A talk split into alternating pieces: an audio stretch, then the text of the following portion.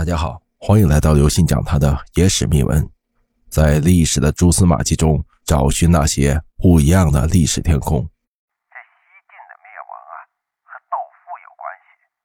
今天咱们来扒一扒西晋富人之间的无聊的斗争。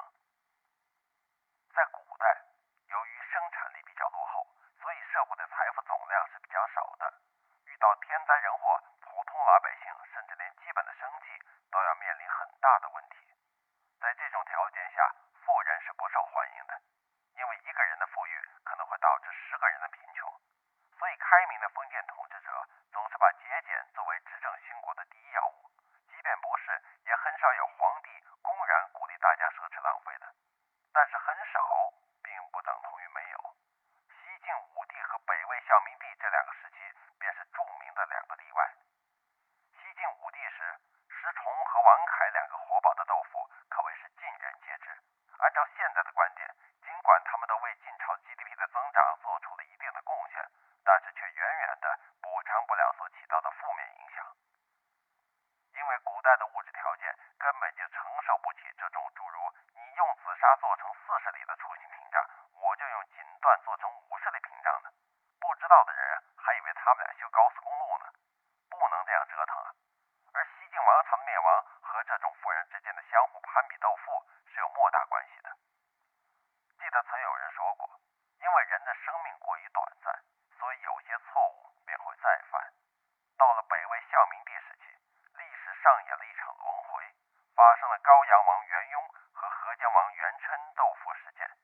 据说元琛对另外一个宗室王元荣说：“不恨我不见石崇，恨石崇不见我。”可怜的元荣见了元琛和元雍富可敌国的财产，又羡慕又嫉妒之下，竟然生病了，导致三天没下床。而元荣自己家的财物其实也不少，只是自己不满足而已。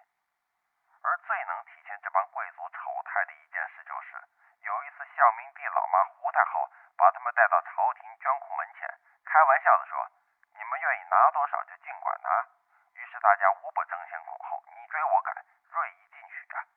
其中袁荣和大官僚李崇拿的实在太多，没考虑到自己酒囊饭袋般的身体根本承受不起，结果一个跌伤了脚，一个扭伤了腰，这下子赔大了，估计拿出去的捐还不够给自己看病的呢。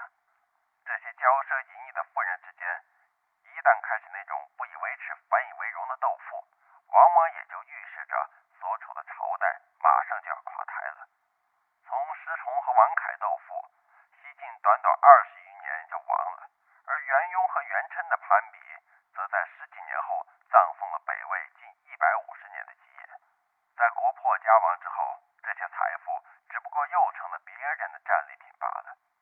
看来我们的富人们到头只是后来者的高级敛财管家而已，真是可悲、可叹又可笑啊！